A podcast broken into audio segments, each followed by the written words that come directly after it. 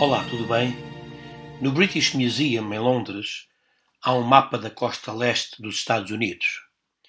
O mapa foi desenhado por um navegador em 1525 e quem o desenhou adicionou algumas notas uh, ameaçadoras em áreas do mapa que representavam regiões ainda não exploradas. Essas notas diziam frases como: Aqui é escorpiões, aqui é gigantes, aqui é dragões. E a mensagem era clara: ainda ninguém aqui esteve, por isso é preciso cuidado. Não vale haver escorpiões, gigantes ou dragões.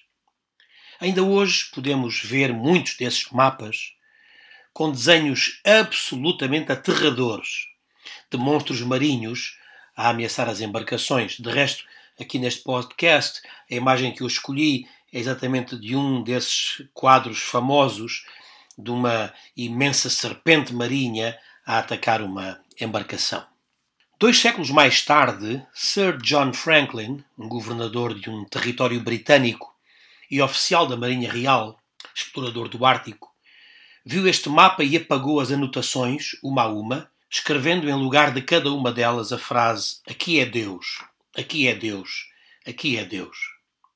Por vezes passamos por tempestades na vida por mares nunca dantes navegados, como escreveu Camões, e esse acaba por ser o nosso mapa mental. A ansiedade causada pelo desconhecido traça um roteiro de, das nossas emoções infestado por zonas em que escrevemos aqui é escorpiões, aqui é gigantes, aqui é dragões e o medo toma conta de nós e paralisa-nos. Talvez o seu sistema de crenças não coincida com o do Sir John Franklin, que acreditava que Deus está em cada situação que atravessamos. A sua espiritualidade pode até interpretar e integrar outra percepção de Deus, ou até não ter nenhuma. Mas é importante substituir esse mapa mental e emocional invadido por medo do amanhã por algum tipo de certeza ou segurança. É importante um estabilizador emocional e a fé tem, nestes momentos, esse papel essencial. É reconfortante saber que não vamos a lugar nenhum onde Deus não esteja. Quando dizemos valha-me Deus ou que Deus me ajude, é exatamente isso que estamos a dizer, que Deus intervém em cada situação que vivemos.